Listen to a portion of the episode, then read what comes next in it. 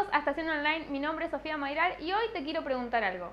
¿Cómo te imaginas a una persona que se dedica a la ciencia o a la física? Como respuesta a esta pregunta, la mayoría de las personas contestaron algo así como un hombre alto, con lentes, guardapolvo y un poco despeinado. Las tan famosas fotos de Einstein sacando la lengua, el profesor Utoño de las chicas superpoderosas o Dexter, Jimmy Neutron, nos han marcado a lo largo de nuestra vida y nuestra infancia, de modo que nos dejaron una imagen bastante peculiar de lo que es para nosotros un científico loco.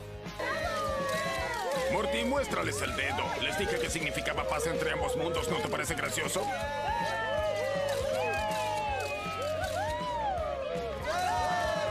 Pero no siempre los científicos fueron locos y mucho menos hombres. En este video te voy a contar sobre las 8 mujeres científicas más importantes a lo largo de la historia humana. La primera es Caroline Herschel. Bueno, la pronunciación te la debo. Nació en 1750 y falleció en 1848.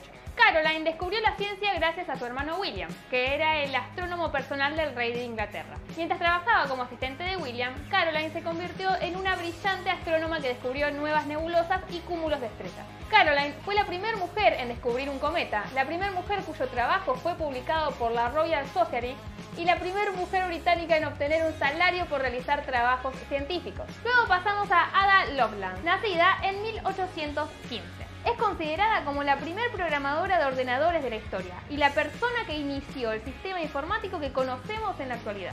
Ada trabajó con Charles Babbage. es terrible esto para mí. Ada trabajó con Charles Babbage, matemático y científico británico. Juntos trabajaron en la calculadora denominada máquina analítica. Entre las notas de Ada sobre esta máquina se encontró el primer algoritmo destinado a ser procesado por una máquina. El Departamento de Defensa de Estados Unidos llamó ADA a un lenguaje de programación en su honor. En tercer puesto, y probablemente la más conocida, tenemos a Marie Curie. Marie Curie fue una de las mujeres científicas pioneras en el estudio de la radiación. Sus investigaciones en este campo le llevaron a descubrir dos elementos, el radio y el polonio.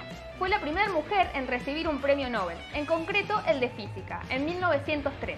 Ocho años más tarde, en 1911, recibió un segundo premio Nobel, esta vez de química, convirtiéndose así en la primera persona en recibir dos premios Nobel en categorías distintas. Su hija mayor, Irene, también dedicó su vida a la ciencia y al igual que su madre consiguió un premio Nobel de química por sus investigaciones. Pasemos ahora a Liz Meitner, nacida en 1878. Fue una física sueca de origen austríaco que junto con su compañero de investigación, Otto Hahn, trabajó en el estudio de elementos radioactivos. Aunque ambos investigadores tuvieron que separarse cuando Liz se vio obligada a abandonar la Alemania nazi de 1938 debido a su origen judío, pudieron continuar con su colaboración por correspondencia.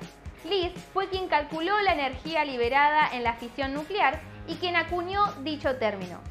Otto Hahn ganó el premio Nobel por este descubrimiento, mientras que Liz no fue tomada en consideración por el Comité del Nobel.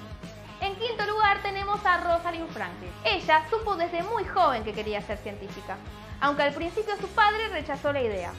Finalmente, Rosalind se doctoró en química en la Universidad de Cambridge. Trabajó en el laboratorio de King's College en Londres, donde logró hacer una fotografía que mostraba la doble hélice del ADN. Otro investigador del mismo laboratorio, Maurice Wilkins, mostró la imagen a otros dos compañeros y juntos publicaron el descubrimiento en la revista Nature.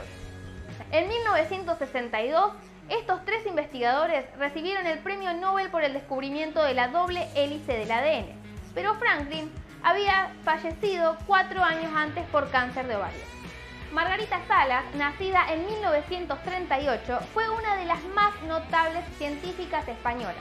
Doctorada en biología por la Universidad Complutense de Madrid, Trabajó durante tres años con Severo Ochoa en la Universidad de Nueva York, centrando sus investigaciones en el campo de la biología molecular. Una de sus principales contribuciones a la ciencia fue el descubrimiento del ADN polimerasa, que es el responsable de la replicación del ADN. En séptimo lugar tenemos a la científica australiana Elizabeth Blackburn.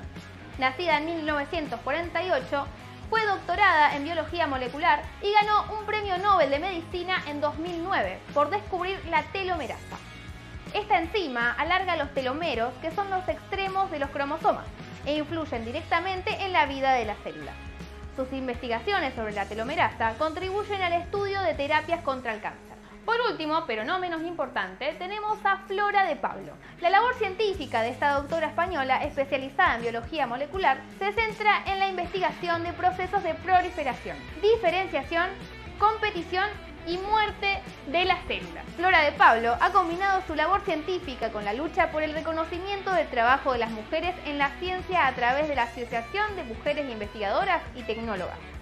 Y con esto finalizamos el video de hoy. Acordate si querés mantenerte informado, puedes visitar nuestra página web www.estaciononline.com o también nos puedes seguir en nuestras redes sociales, en Instagram como Estación Online y en Facebook también.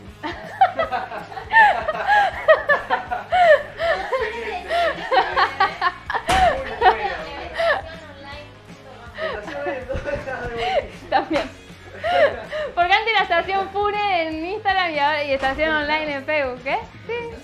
Ya casi se está. ¿Te hago de vuelta?